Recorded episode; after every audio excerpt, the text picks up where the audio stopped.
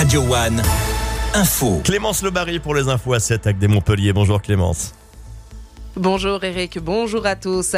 Des permanences pour aider les agriculteurs face aux crises. Elles sont mises en place à partir d'aujourd'hui par la préfecture de l'Hérault. L'objectif répondre rapidement aux difficultés rencontrées par les exploitants, notamment après d'importantes intempéries. À noter que des créneaux sans rendez-vous sont accessibles tous les matins de 9h à midi.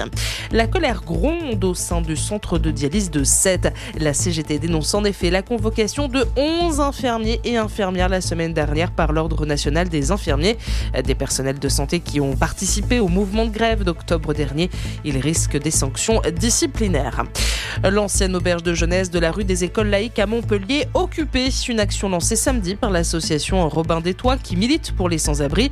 Elle a notamment planté des tentes dans les jardins pour demander que le site accueille des SDF, un bâtiment vide depuis 4 ans maintenant. L'association propose notamment de signer une convention d'occupation précaire avec la mairie. Une réunion est prévue cet après-midi avec la municipalité. Dans le reste de l'actualité, hein, ce 4 mars 2024 devrait faire date. Sauf immense surprise, la France deviendra aujourd'hui le premier pays inscrire le droit à l'interruption volontaire de grossesse dans la Constitution.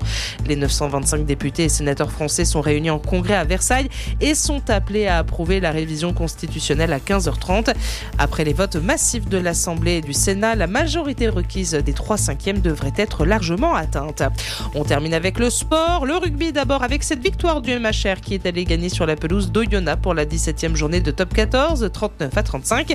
En football, Montpellier concède le match nul contre Strasbourg pour la 24e journée de Ligue 1 de partout. Un nul qui ne fait pas les affaires de Montpellier qui a perdu une place et qui est désormais 16e.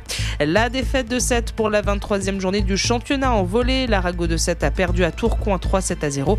Et puis en basket féminin, Lat Montpellier a perdu hier à domicile contre Angers pour la 16e journée du championnat. Une défaite 82 à 62.